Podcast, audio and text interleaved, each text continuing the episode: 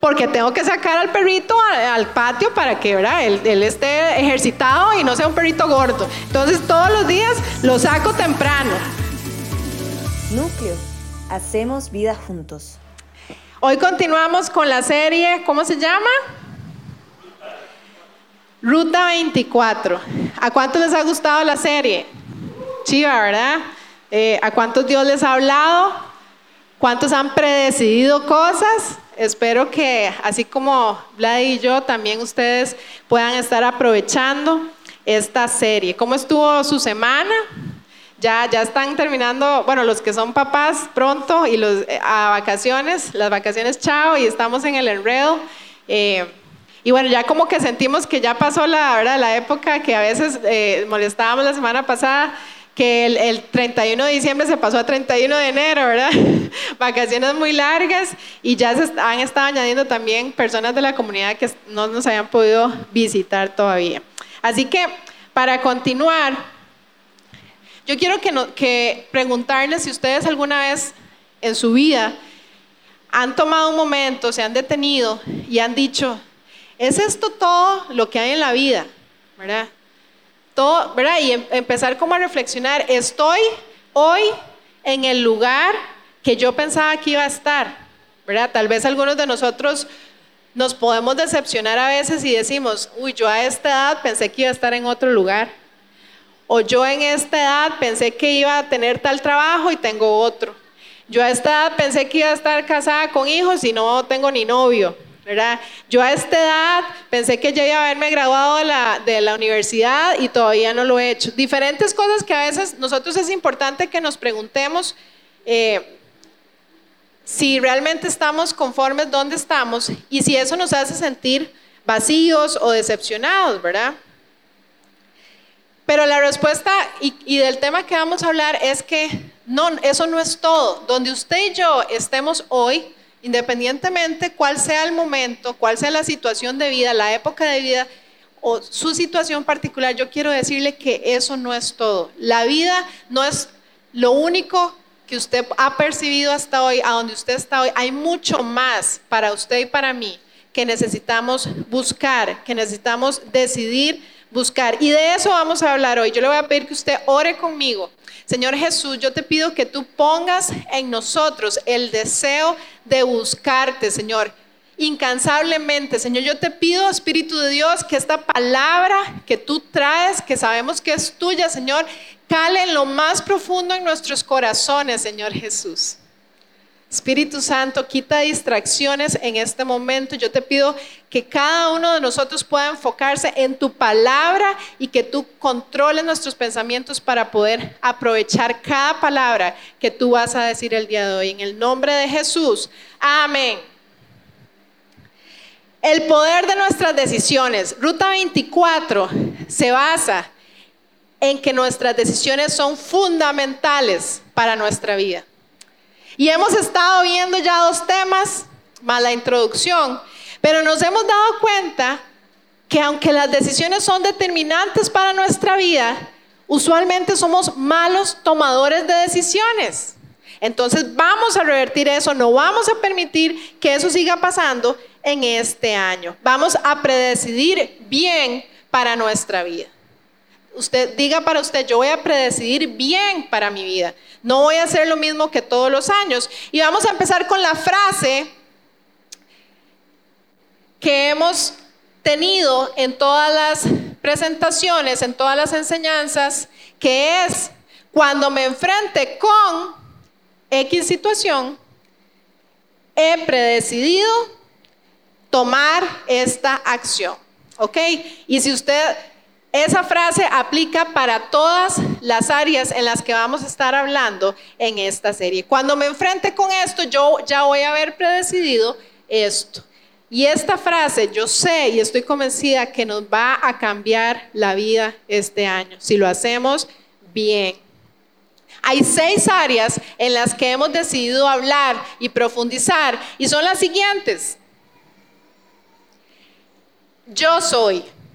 Y yo soy no de que Laura es muy carga, no de que usted es muy carga, es que Dios en nosotros lo, logra que nosotros podamos ser consistentes, ¿verdad? Ya la vimos. Prudentes. Vladi habló de eso la semana pasada. Devotos. Vamos a hablar el día de hoy. Yo soy generoso, yo soy fiel y yo soy disciplinado. Nosotros creemos que estas seis áreas, si nosotros predecidimos bien, nuestra vida definitivamente va a cambiar. Y nos lo enseña la palabra de Dios. Va, vamos a ser seguidores de Jesús, devotos, fervientes, fieles. Y yo quiero que usted siga, me siga en Mateo 6:33, en la nueva versión internacional, voy a leer, donde dice, más bien busquen primeramente el reino de Dios y su justicia. Entonces, ¿qué dice? Todas estas cosas les serán añadidas. Mateo 6:33. Entonces, busquen primeramente el reino de Dios y todo lo demás les, será añadido. Y muchas veces hemos hecho esta fórmula distinta y no nos funciona. Busque primeramente el reino de Dios. Entonces, para empezar hoy, voy primero a buscar al que más importa. Y esa frase yo quiero que usted se la grabe. Voy primero a buscar al que más importa. Soy devoto, soy devota a Jesús. Somos fieles seguidores anhelamos, la palabra ahorita la vamos a ver, pero es un celo ardiente por esto, un deseo de cada día más. Entonces, vamos a buscar primero a Dios, que es el que más importa en esta decisión que vamos a tomar.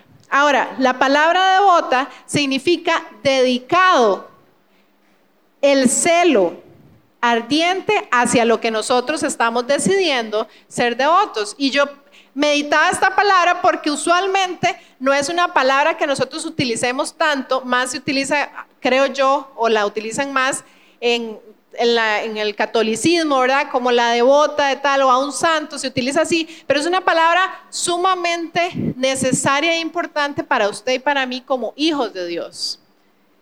Entonces, ¿cómo vamos a seguir a Jesús de una forma devota? ¿Cómo yo puedo ser una persona que realmente me dedique, como es un significado, con fervor? Que yo realmente tenga un celo ardiente por buscar a Dios. Entonces, en Hechos nos da una pincelada, nos da una pista de cómo eran los primeros discípulos, los primeros cristianos, los primeros creyentes, y fue cuando en Hechos están todos juntos y viene el Espíritu Santo y baja y los llena y entonces vamos a leer estos versículos para ponerlos en contexto y estaban todos juntos y ellos empiezan a vivir su vida cristiana en ese momento y yo creo que es importante que vayamos a ver cómo se dedicaban, cómo era su devoción a Jesús los primeros creyentes en la iglesia primitiva. Vamos a leer Hechos 2 del 41 al 47. Y ahí está. Entonces, dice así, y el título es La comunidad de los creyentes, ¿ok? Dice, así pues, los que recibieron su mensaje fueron bautizados y aquel día se unieron a la iglesia unas tres mil personas. Ahora aquí ya viene la descripción. Se mantenían firmes en la enseñanza de los apóstoles, en la comunión, en el partimiento del pan y en la oración. Ahora seguimos el 43. Y todos estaban asombrados por los muchos prodigios y señales que realizaban los apóstoles. Todos los creyentes, y vuelve entonces a, eh, resumirnos qué hacían. Todos los creyentes estaban juntos y tenían todo en común. Vendían sus propiedades y posiciones y compartían sus bienes entre sí según la necesidad de cada uno. No dejaban de reunirse unánimes en el templo ni un solo día de casa en casa partían el pan y compartían la comida con alegría y generosidad, alabando a Dios y disfrutando de la estimación general del pueblo. Y cada día el Señor añadía al grupo los que iban a ser salvos. Yo creo que estos versículos de hechos están íntimamente relacionados con el versículo anterior que leímos en Mateo. Escuche esto. En Mateo 6:33 nos dice, más bien, Busquen qué?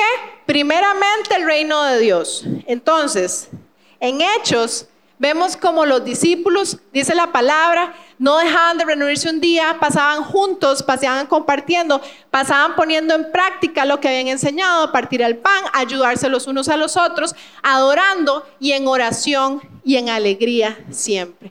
¿Sabe qué? Ese es el número uno de Mateo. Busque primeramente el reino de los cielos. ¿Y qué nos dice Hechos? Entonces, cuando en el 43 nos dice, y cuando ellos hacían esto, ¿qué dice? Todos estaban asombrados por los muchos prodigios y señales que realizaban los apóstoles. Y en el 47 termina diciendo, y cada día el Señor añadía al grupo los que iban siendo salvos. Esto hay una conexión completa entre, entre estos dos versículos. ¿Por qué? Porque todos se asombraban de las señales y de las cosas que hacían en el ministerio, pero esa no era la causa, la raíz de por qué estaba sucediendo esto. Ellos estaban ahí juntos, orando, adorando, compartiendo, poniendo en práctica lo que Jesús le había enseñado de tener esa relación con Dios. Y después todas las cosas serían añadidas. Porque si nosotros terminamos de leer estos versículos en Hechos, nos damos cuenta que ellos tenían un ministerio súper exitoso. Tres mil personas salvas en un día. Tres mil. Eso era mucho en ese momento y eso es mucho hoy. ¿Sí o no? ¿Cuánto uno dijera, wow, estar en un lugar y que lleguen tres mil personas que no conocen a Jesús y ese día entreguen su vida? Wow. ¿Sí o no que el ministerio de los cristianos de la iglesia en primitiva, ahí leyéndolo, es sumamente exitoso? Pero sabe que usted y yo normalmente vemos las añadiduras, pero no vemos lo que pasó antes no nos centramos y nos dedicamos con devoción al antes para ver esa añadidura. Uno va ligado al otro. Vea que dice, eso, eso es lo que ellos estaban haciendo y nos lo describe súper claro. Y si usted tiene alguna duda de qué es ser devoto, eso no lo describe. Oraban todo el tiempo. Dice que no dejaban de ir un solo día a reunirse. No necesariamente en el templo. Dice que en las casas. ¿ok? Para que quitemos religiosidad, si usted está diciendo, ni crea que yo voy a ir a núcleo todos los días, ni se lo estoy pidiendo, va a estar cerrado, así que ni venga, ¿ok? En sus casas, en sus trabajos, donde usted esté, puede estar en comunión, usted puede estar en comunión con Dios, usted puede a través de sus actos ser generoso, compartir, reflejar el amor de Jesús donde usted esté. Y eso lo entendieron muy bien los discípulos de Jesús y lo hacían. Y por eso después todo lo demás será añadido. Y en este caso, su propósito era llevar la salvación a todas las personas.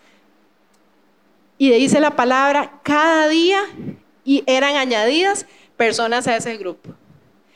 Y nosotros tenemos una gran comisión. ¿Y cuál es? Ir y hacer discípulos.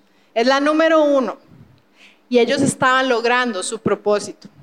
Entonces, yo he titulado la enseñanza del día de hoy como 168 horas, ¿ok? 168 horas. Ahorita les voy a decir por qué. Cuando pensaba en qué ejemplo o qué historia contarles, eh, duré bastante encontrando qué ejemplo o qué historia contar para que poder ejemplificar y sea más fácil. Pero Dios puso algo en mi corazón y fue que antes de decir la historia, Dios quiere dejarnos algo muy claro. No importa cuál sea la etapa de vida en que usted y yo estemos hoy, no importa, siempre si nos interesa algo, vamos a poder tener el tiempo para ir y buscar y alcanzar eso. Entonces, aclarado este tema, podemos tener dos posturas ante la enseñanza del día de hoy y con amor se los digo, dos posturas antes de seguir. La número uno es la postura de lo que usted me está diciendo está muy lindo, pero es que mi vida es sumamente ocupada, soy sumamente, eh, tengo demasiado trabajo, tengo maestrías cuatro ya y sigo con la quinta. Soy mamá, em, estoy cuidando a un papá o una mamá enferma eh, estoy en el colegio y es demasiado difícil, soy mamá soltera y no tengo quien me ayude, soy papá soltero y no tengo quien me ayude, me estoy en una situación emocional terrible y no tengo tiempo para nada. Esa puede ser la primera posición o postura que usted diga, yo no tengo tiempo. Y ojo, son excusas válidas. Yo no le estoy diciendo que no son excusas válidas, pero ¿sabe qué? Son excusas. Y la segunda postura, que yo he orado para que sea la de la mayoría, y si no, que Dios trabaje con ustedes, no importa, yo le dejo el mensaje. La segunda postura es tener un corazón humilde el día de hoy y decir, he fallado porque de toda mi agenda no he dedicado el tiempo para ser un cristiano, una cristiana devota, como hoy vamos a aprender. Y simplemente quitar las excusas que sé que usted y yo somos buenos poniendo excusas y justificándonos. Y dejarnos de eso y reconocer. Y reconocer que no hemos estado sacando el tiempo correcto como vamos a aprender hoy. Entonces, haciendo este paréntesis, la historia que les quiero comentar para ilustrar las 168 horas es que nosotros vamos a estar en diferentes etapas de nuestra vida. Siempre nuestra vida va cambiando. Pero había un momento de mi vida, cuando yo estaba soltera y empecé con Vladi, que yo, mi día empezaba a salir de mi casa a las 6 y 40 de la mañana, me tenía que ir al trabajo. Trabajaba todo el día, salía a las 5 y media de la tarde. En ese momento estaba sacando una maestría, era de 6 a 10 de la noche, tres días a la semana. Los otros días que me quedaban eh, servía en la iglesia, un culto de oración, power, ahí, y el otro era una, noche de servicio, así que mis cinco días de la semana empezaban a las 6 y 40 y terminaban a las 10 de la noche todos los días.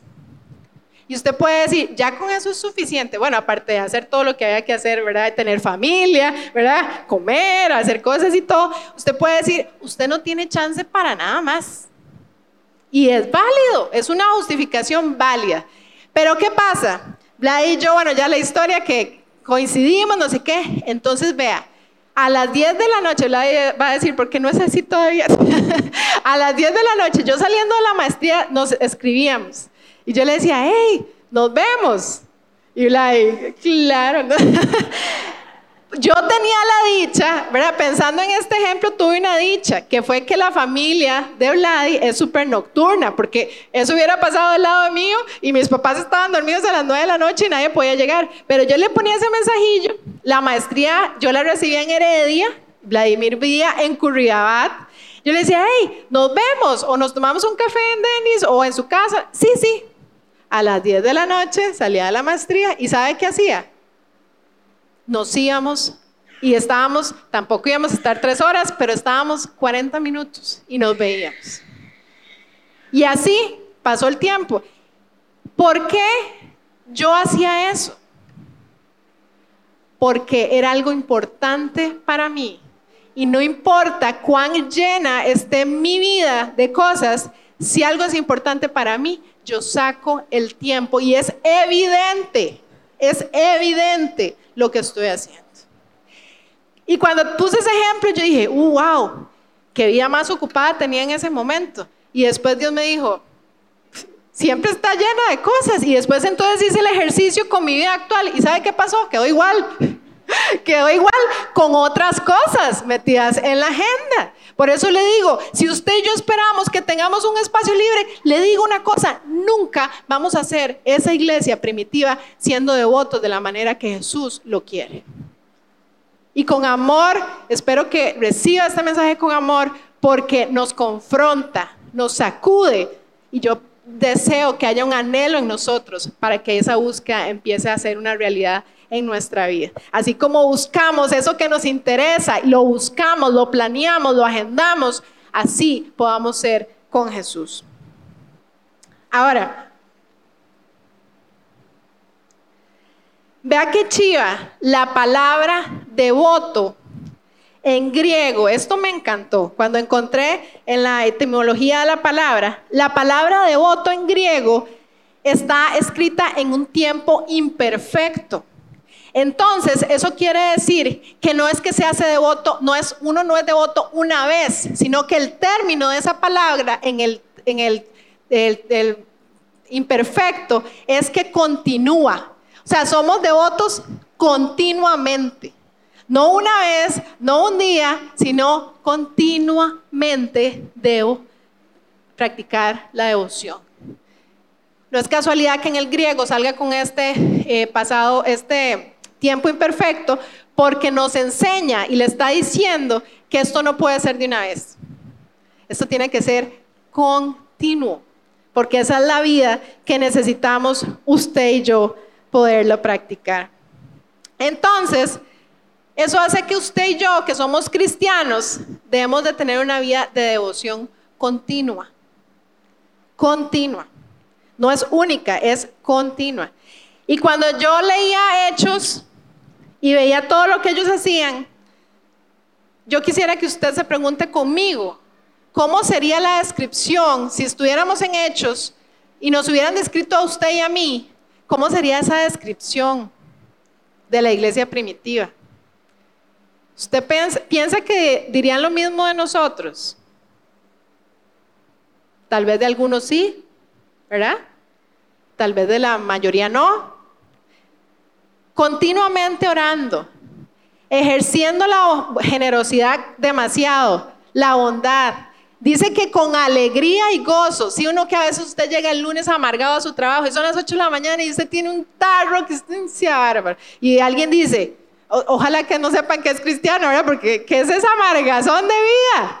Ahí dice la palabra, con alegría y gozo. Y yo quiero dejar esa pregunta para que usted se la haga. Si hoy nos estuviéramos nosotros ahí describiendo a nosotros, ¿qué dirían de nosotros los cristianos, pongámosle modernos? Y es una pregunta para reflexión de cada uno de nosotros. Ahora, para ir teniendo ya mayor perspectiva del desarrollo de la enseñanza,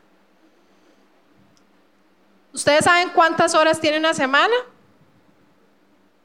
168, exactamente.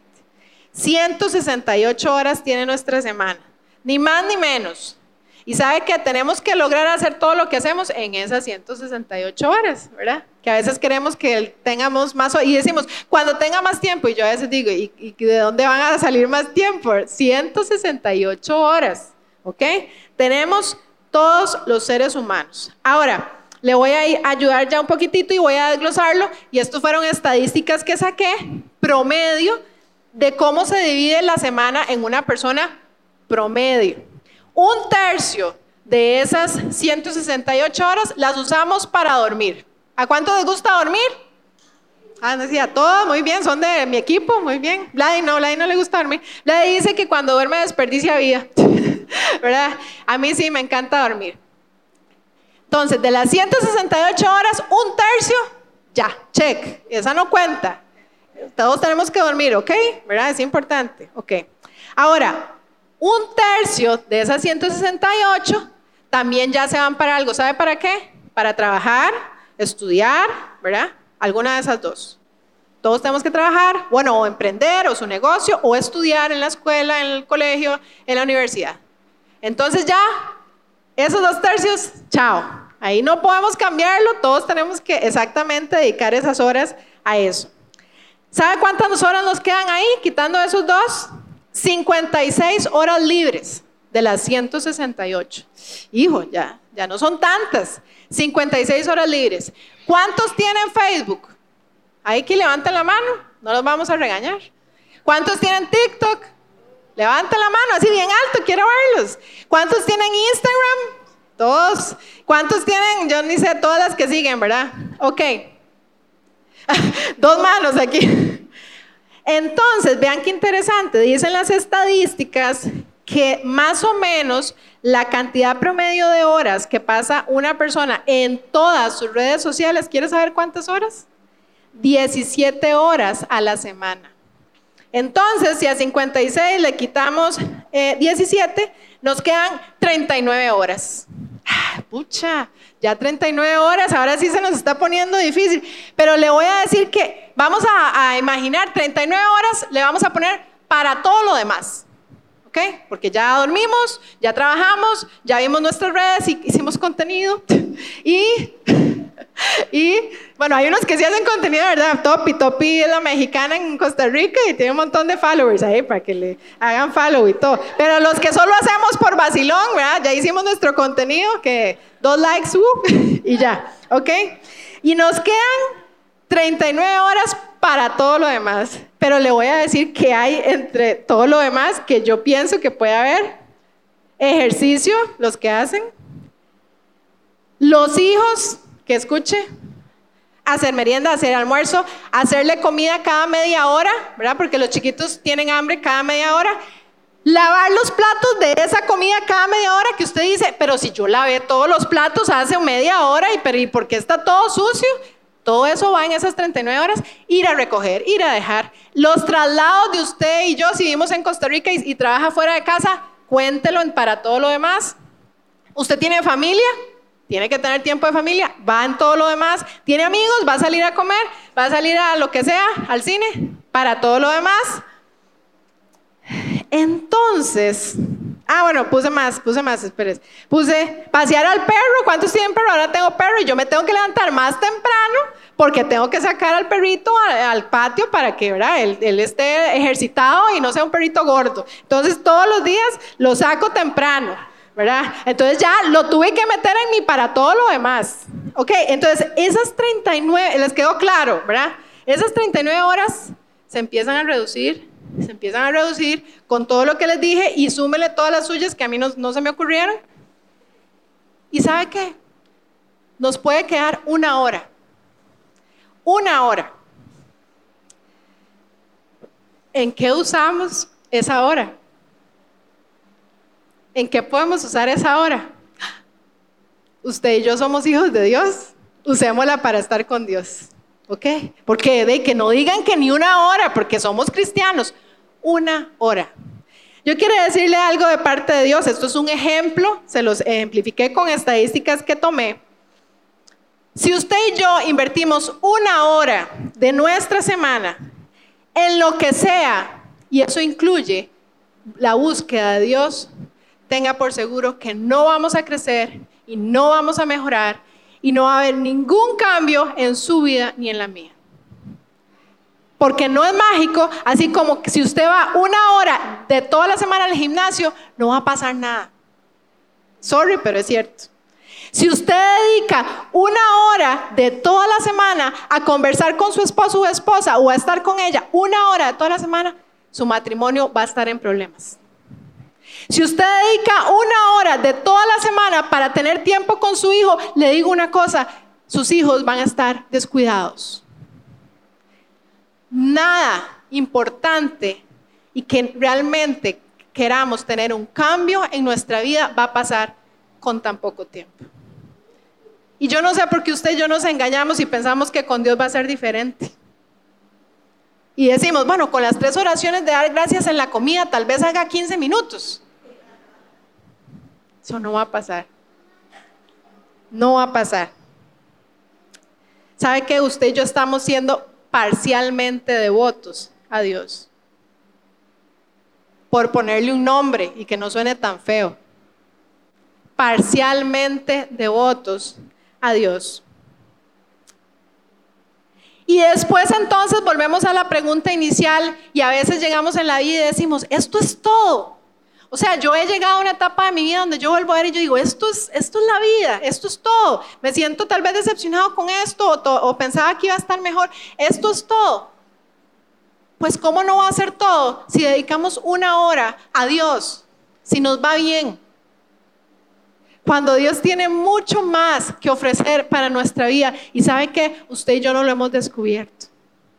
Y yo quiero que con esta enseñanza se despierte algo en usted de querer conocer eso que aún no has encontrado, que sí responderá a la pregunta, esto es todo, que usted diga, no, es que todos los días estoy descubriendo algo nuevo. Wow, esto sí es emocionante. ¿Sabe por qué? Porque tenemos un Dios creativo, un Dios que se renueva todos los días. Los aburridos somos nosotros que todos los días entramos, sí, Señor Jesús, y Dios, ay, qué cansado, no puede saludarme de otra manera, no puede decirme otra cosa, parecemos robots. Y la religión muchas veces nos ha encasillado a orar de ciertas maneras cuando tenemos un Dios creativo que hace cosas nuevas todos los días. Ahora, si queremos realmente ser devotos a Jesús, no va a pasar, como ya lo vimos con una hora, no va a pasar ocasional, por accidente. ¿Sabe que usted no se va a levantar un día y va a decir, wow, es que siento el Espíritu Santo? ¿De dónde? Eso no sucede. Usted no se levanta después de una semana de haber estado una hora con Dios y dice, wow, de repente me aprendí toda la palabra y tengo una revelación. No, eso no pasa. Así como no pasa en cualquier área de su vida, usted no saca un estudio sin haber estudiado y menos se gradúa con honores si usted no dedicó tiempo a eso. Y a veces pensamos que con Dios va a ser así y nos estamos engañando a nosotros mismos. Yo meditaba, queremos alcanzar como comunidad a más personas y simplemente no lo vemos. Y tenemos que preguntarnos por qué no lo vemos porque tal vez yo paso solo una hora con el que necesito ir a reflejar. Entonces definitivamente no lo estoy reflejando para que esa persona quiera venir a Dios, a Jesús. Y después me pregunto, ¿por qué no viene gente para poderle alcanzar? Porque no estamos haciendo realmente lo que Dios quiere que le busquemos, que le busquemos. Entonces ahora yo quiero que me acompañen a Juan 15, del 4 al 5, pero vamos a leer primero el 5. Ok, vamos a leer primero el 5. Dice, yo soy la vid y ustedes son las ramas. El que permanece en mí, como yo en él, dará mucho fruto. Separados de mí, no pueden hacer no pueden ustedes hacer nada. ¿Ok? Este versículo es muy claro. Aquí quiero dar gracias a Santi. Esta semana le dije el lunes, Santi, te tengo una tarea. Cada vez que vayas al parque, me vas a buscar una rama, pero el tronquito tiene que tener una rama cosito y todo, y fue como tres días y no conseguía, ¿verdad? Hasta que llegó un día y me mamá, esta, esta te sirve, y yo, sí, esta sí me sirve, así que hoy tuve ayuda de Santiago. La palabra dice, nosotros somos la vid, la vid es la planta de las uvas, ¿ok? Para que sepamos el término. La planta es la que lleva la, la vida, la que está con la raíz, que es esta. Y dice la palabra, y ustedes son las ramas, esto. Esta es la rama y pensemos todos aquí con la imaginación que este es el racimo de uvas, ¿ok? Las uvas no nacen de la vid, están en la rama. Y es porque así lo quiso Jesús para nosotros también. Él es el que da, Él es la fuente, porque Él es el que está conectada a la raíz. Nosotros nos pegamos a Él y a través del Espíritu Santo damos el fruto. ¿Ok? Si quiere puede poner la siguiente imagen. Y eso es porque cuando eh, Jesús dice esto, ellos para ellos era muy normal saber qué es un viñedo y así se ven los viñedos. Es muy característico esta la vid que es como eh, lo como con la corteza y de ahí se hacen muchísimas ramas. Yo empecé a ver y ver y literalmente tienen un montón de ramas finas y en las ramas finas que uno siente que se van a quebrar es donde sale y nace el fruto. ¿Ok? Entonces, para que se lo puedan imaginar, solo cuando la rama está pegada a la vid puede dar fruto. Y cuando uno lee estos versículos, yo no sé si a usted le pasa, Dios me confronta tanto y yo digo, o sea, ¿por qué nos hacemos tan tontos de pensar que podemos dar frutos si no estamos pegados a la vid? ¿Por qué, em, yéndonos al primer versículo de Mateo, yo pienso en todas las añadiduras cuando no me he enfocado en lo que primero es tener mi relación con Dios y de ahí vendrán todas las añadiduras y por eso tenemos un montón de cristianos frustrados en su vida espiritual y general porque no ven lo que quieren ver, pero es porque no están pegados a la vid. Diga conmigo, yo soy la rama. Vea qué linda rama, ¿verdad? Y en esta rama voy a dar fruto. ¿Cuáles frutos? ¿Se saben los frutos del Espíritu Santo? Amor. ¿Cuál otro? Paz, gozo, fe, ajá, mansedumbre, dominio propio. ¿Cuántas veces estamos en la vida sin estar dando este fruto? Porque cada vez más nos estamos a punto de quebrar y separar de la vid. Y este versículo, pues no, ni siquiera hay que explicarlo porque dice, yo soy la vid, ustedes las ramas, si usted permanece en mí, o sea, si usted permanece pegado en mí, usted da fruto. Y después dice, y si se separa de mí, no da fruto. No es ahí término medio, no da fruto. Y es así de fácil. ¿Ustedes creen que eso va a dar fruto? Perdió su propósito. Yo quiero llegar aquí a algo. Usted tenía sus añadiduras suyas que usted quiere alcanzar. Y usted las puede alcanzar solo, las suyas. Pero si usted se separó de la vid, usted no va a cumplir los propósitos que tenía pegado a la vid. Podrá cumplir los suyos, pero no los que Jesús soñó para usted. Entonces, ahí vemos a un montón de cristianos al revés del primer versículo, buscando todas las otras cosas, excepto al reino de Dios. Y ahí es donde usted y yo cada vez nos parecemos que no somos cristianos porque no nos diferencia nada, nada de las otras personas que todavía no han tenido la dicha de conocer a Jesús. Y usted dice, ¿dónde está la diferencia? Todos están buscando esas añadiduras. Ey, se nos está olvidando que fuera, sin estar pegados de la vida, podremos tener añadiduras, un excelente trabajo, mucho dinero, una familia, etcétera, pero no estaremos pegados a la vid que nos da el propósito y el fruto que Él solo nos puede dar.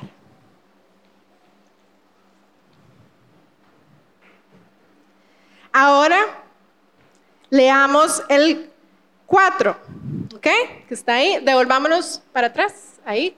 Devolvamos para atrás. Ahí está. Entonces vamos a leerlo y quiero que me digan cuando terminemos cuál es la palabra que ustedes piensan que sobresale. Entonces leamos todos juntos. Permanezcan en mí y yo permaneceré en ustedes. Así como ninguna rama puede dar fruto por sí misma, sino que tiene que permanecer en la vida. Así tampoco ustedes pueden dar fruto si no permanecen en mí. ¿Cuál es la palabra? Muy bien. permanecer, ¿ok? La palabra permanecer en griego es meno, ahí está la puntuación es en la E, y vea lo que significa. La, pasemos dos, por favor. Significa habitar, significa vivir en. Entonces, lo que nos está diciendo es, si ustedes no habitan en mí, no, no, va a haber fruto. Si ustedes no están en mí, o sea, literalmente esta rama tiene que estar aquí. No puede vivir, no puede estar en otro lado, porque si no se pierde el sentido de la vid que da uvas y para eso fue creada. No tiene sentido que esta rama un día tuvo, tenía que tener uvas y simplemente perdió su propósito porque se separó tanto que se empezó a secar. Y acuérdense que la fuente de vida, ¿quién es? La vid, hasta que murió. Esto es un ejemplo para que lo puedan ver de una forma más clara. Pero en nuestra vida es difícil a veces notar que nos estamos secando. ¿Sabe por qué? Porque estamos buscando las añadiduras sin darnos cuenta que no estamos buscando al que nos da vida y nos da propósito. Y el que quiere que tengamos fruto, pero el que Él ha diseñado para usted para mí. ¿Ok? Si nos quebramos, porque ¿quiénes son las ramas? Entonces, si nos quebramos, cero propósito, cero fruto y la infinidad de, propósito que usted y yo teníamos, simplemente desaparece la posibilidad que esté, porque no estamos más pegados a la vida. Y eso se llama una vida sin propósito. Yo sé que Dios no quiere eso para ninguno de nosotros. Es contrario a lo que Él soñó. Ahora, ¿cómo vivimos siendo devotos? ¿Cómo vivimos siendo devotos? Hay tres cosas súper básicas, importantísimas, que tenemos que hacer para ser devotos. Y siendo práctico, porque aquí aterrizamos lo que acabamos de ver. Número uno, tiempo. Número dos, espacio. Y número tres, un plan. Básico. Todas las personas que manejamos agenda, esto es básico. Tiempo, a dónde, espacio y qué voy a hacer, plan. ¿A cuántos les gusta planear cosas? A muchos nos gusta, a otros quieren vivir libres, ¿verdad? Todos necesitamos estas tres cosas. Entonces, aterrizamos la enseñanza, que ya vimos la, rama, la vid, sí, eso es lo más importante. Pero entonces, ¿cómo vamos a hacer para permanecer pegados, llenos de la vida y los nutrientes que solo la vid nos puede dar para llegar a dar fruto? Tiempo. Si usted no predecide cuánto tiempo va a estar con Jesús en su semana, le tengo una noticia, no va a tener tiempo con Jesús esta semana. Si usted no decide dónde lo va a tener, posiblemente termine no teniéndolo. Y usted me dice, ¿cómo? Bueno, ahora, esto no es que es una regla, recuerde que Dios no es de estructuras, pero ojalá usted decía, yo voy a estar en mi cuarto y quiero estar solo y quiero que sea, ya usted definió, eh, en la mañana o en la noche, o yo quiero cuando camino, voy a ir un, tanto tiempo al parque y lo que usted quiera. Cada persona es distinta, ¿verdad? Eso no es una forma, pero usted tiene que tener tiempo. ¿Cuánto tiempo voy a dedicar a algo? Yo le voy a decir algo. Si usted empieza a hacer eso y usted predecide, usted va a decir, voy a tener 10 minutos, poniéndolo fácil de alcanzar yo le garantizo que al cabo de usted tener esta practicidad de devoción, porque es continua, esos 10 minutos en dos meses usted ni los vio y usted de repente está con 25 minutos. Porque usted está empezando a tener el fruto en su vida del estar pegado realmente a la vida. Y no hay nada más rico y delicioso que decir, wow, Dios está haciendo en mí y usted lo nota, usted lo nota y sabe que los otros también lo notan. Ya le voy a decir por qué. Y un plan. Por supuesto que yo sé que hay 100 mil planes, ¿verdad? En Bible Getaway, en, en tu Biblia, donde usted pueda tener un plan de lectura, eso está súper bien. Pero yo lo quiero motivar y retar a un poquito más. Usted tenga una lista y usted no, no empiece a, a estar en los tiempos con Jesús solo por usted. Pídale al Señor y que le diga, ¿por quién quieres que ore?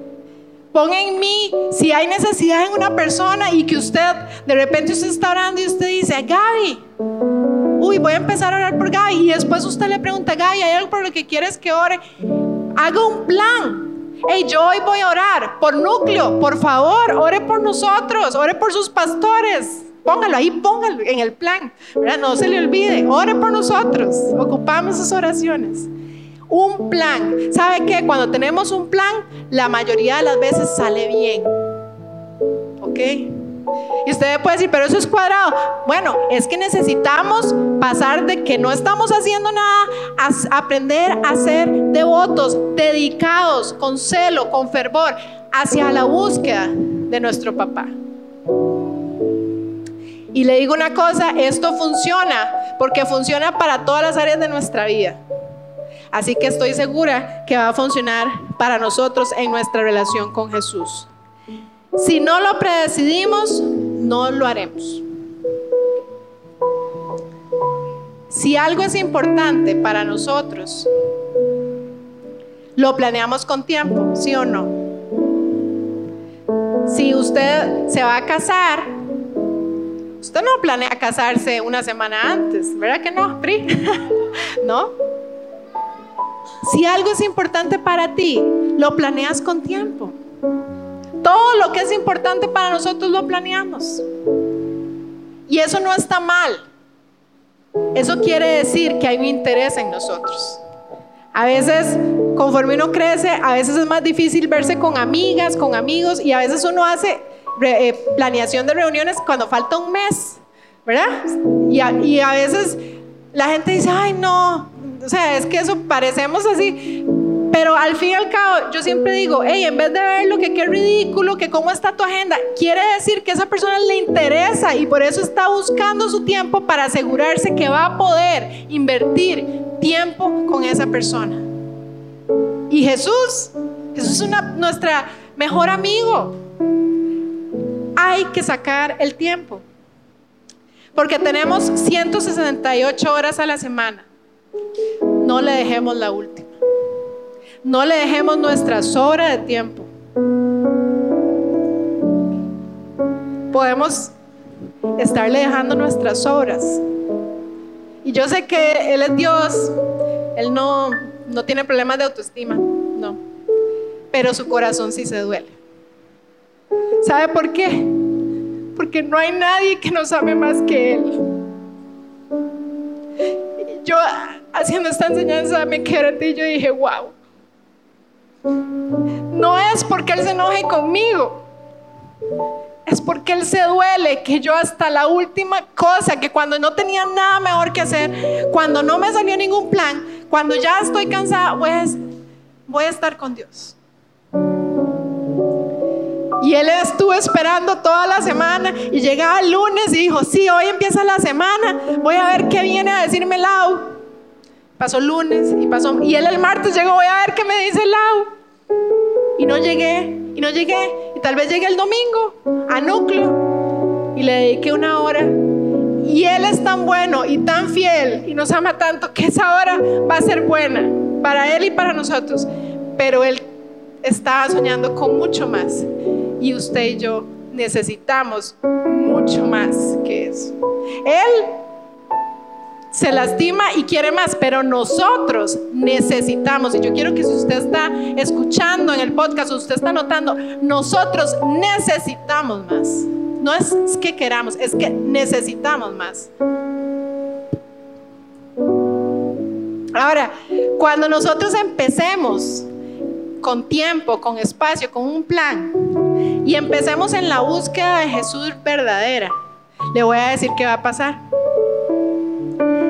De repente, usted va a empezar a estar de mejor humor. ¿No le pasa que a veces usted no se soporta ni usted? No, solo a mí me pasa. De repente usted ve que usted llega y usted irradia felicidad y gozo. Y usted de repente dice, uy, ¿qué pasó? Y hasta la gente le dice, ay, oh, ¿verdad? Como que reaccionan diferente. Usted se va a dar cuenta, de repente va a estar de mejor humor. De repente vas a estar sensible a poner atención a las personas, de que dijiste hola y la, la otra persona le diste una carita triste y el Espíritu Santo te dice, háblele. No que tenga que evangelizar, sino háblele.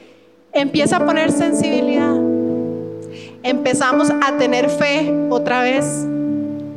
Empezamos a controlarnos más en nuestras debilidades. ¿Y sabe cuál es toda esa manifestación? El fruto del Espíritu Santo, porque entre más pegados estemos a la vida, más fruto vamos a empezar a dar.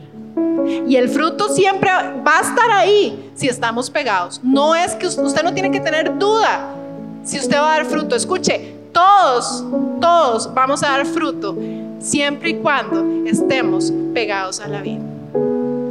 Así que todo enemigo, toda cosa, toda mentira que usted quiera creer que usted no va a dar fruto, quítela de su cabeza, porque la palabra nos dice que si estamos pegados a la vida, daremos el fruto que Dios tiene para nosotros. Y ya Dios no será una pequeña parte de nuestra vida como cristianos modernos, sino que será nuestra vida. Y con esto no quiero que usted lo mistifique y dice, ah, entonces vamos a ver. No, no. En todo lo que usted y yo hagamos, Dios está ahí.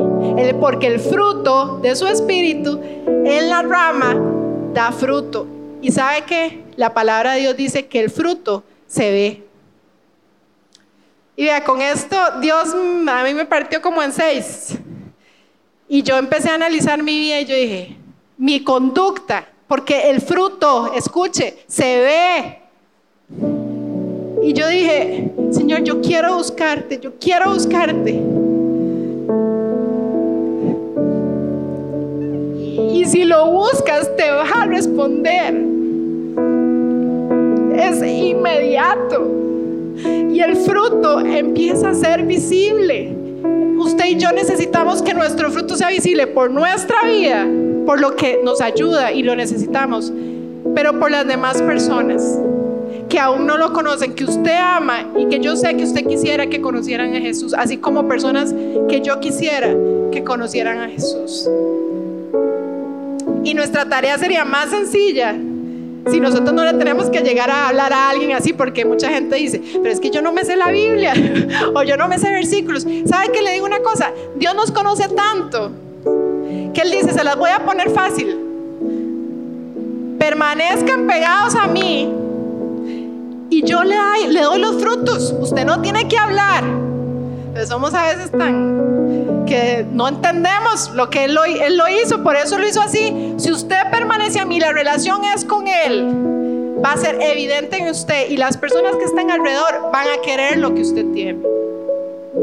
Yo estoy segura que si nosotros viviéramos este principio que nos enseña la palabra de devoción, la iglesia estaría viva, reflejando a Jesús, así como el primer versículo en Hechos de la iglesia primitiva. No sería difícil compartir en comunidad, hablar de la palabra, alcanzar a otros, ser generosos, ayudarnos entre nosotros, levantarnos cuando lo necesitamos, orar, adorar, no sería difícil. Tenemos mucho por hacer. ¿Cuántos quieren hacerlo? ¿Cuántos quieren predecidirlo? Espero de parte de Dios que cada uno de ustedes tome esa decisión en su vida. Y cuando vemos las 168 horas que, que tenemos en la semana, yo quiero que usted cierre sus ojos en este momento y se pregunte algo.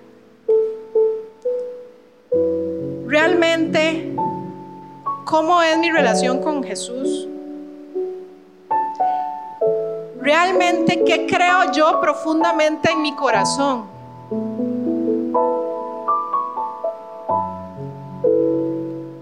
¿Qué es importante para usted hoy? Necesitamos saber eso para poder predecidir bien. Muchas veces nos hemos desenfocado y puesto nuestros ojos en las añadiduras, pero necesitamos volver a una búsqueda de la relación con Jesús en devoción continua.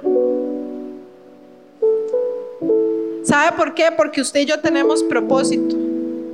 Propósito que es eterno, pero empieza desde la tierra.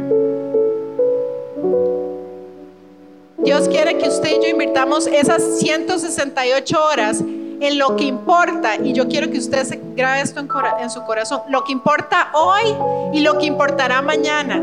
Porque si usted le pregunta a una persona que está a punto de morir, ¿qué es lo que realmente importa en la vida? Esa persona estoy segura que le dirá cosas que no tienen nada que ver con las añadiduras que posiblemente usted y yo muchas veces nos estamos enfocando.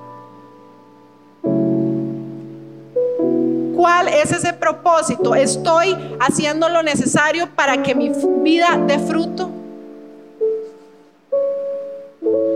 Necesitamos ser ramas.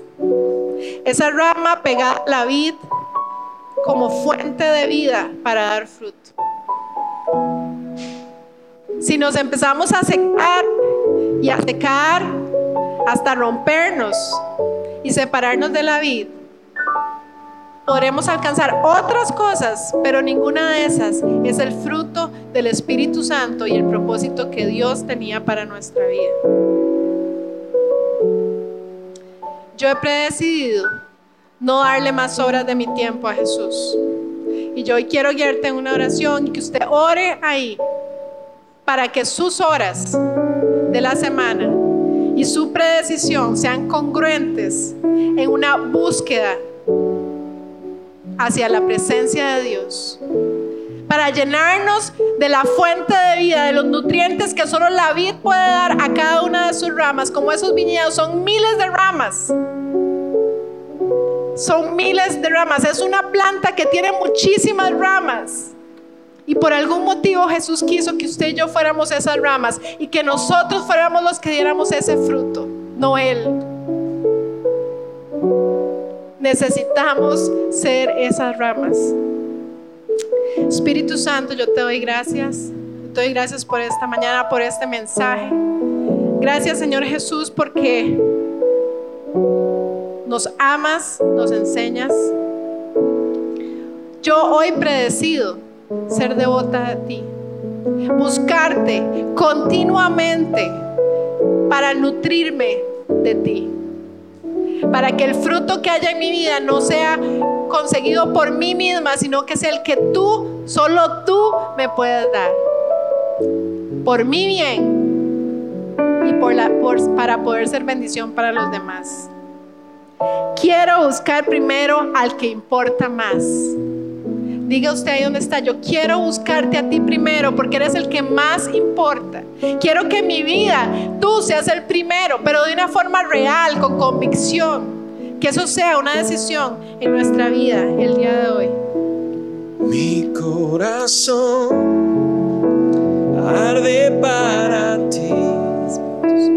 Todo mi ser anhela más de ti mi corazón arde para ti y todo mi ser anhela más de ti.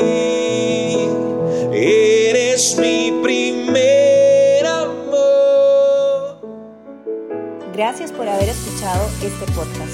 Si te gustó, compartilo con alguien más y recuerda que si quieres saber más de nosotros, nos podés encontrar en todas las redes sociales como Núcleo CR.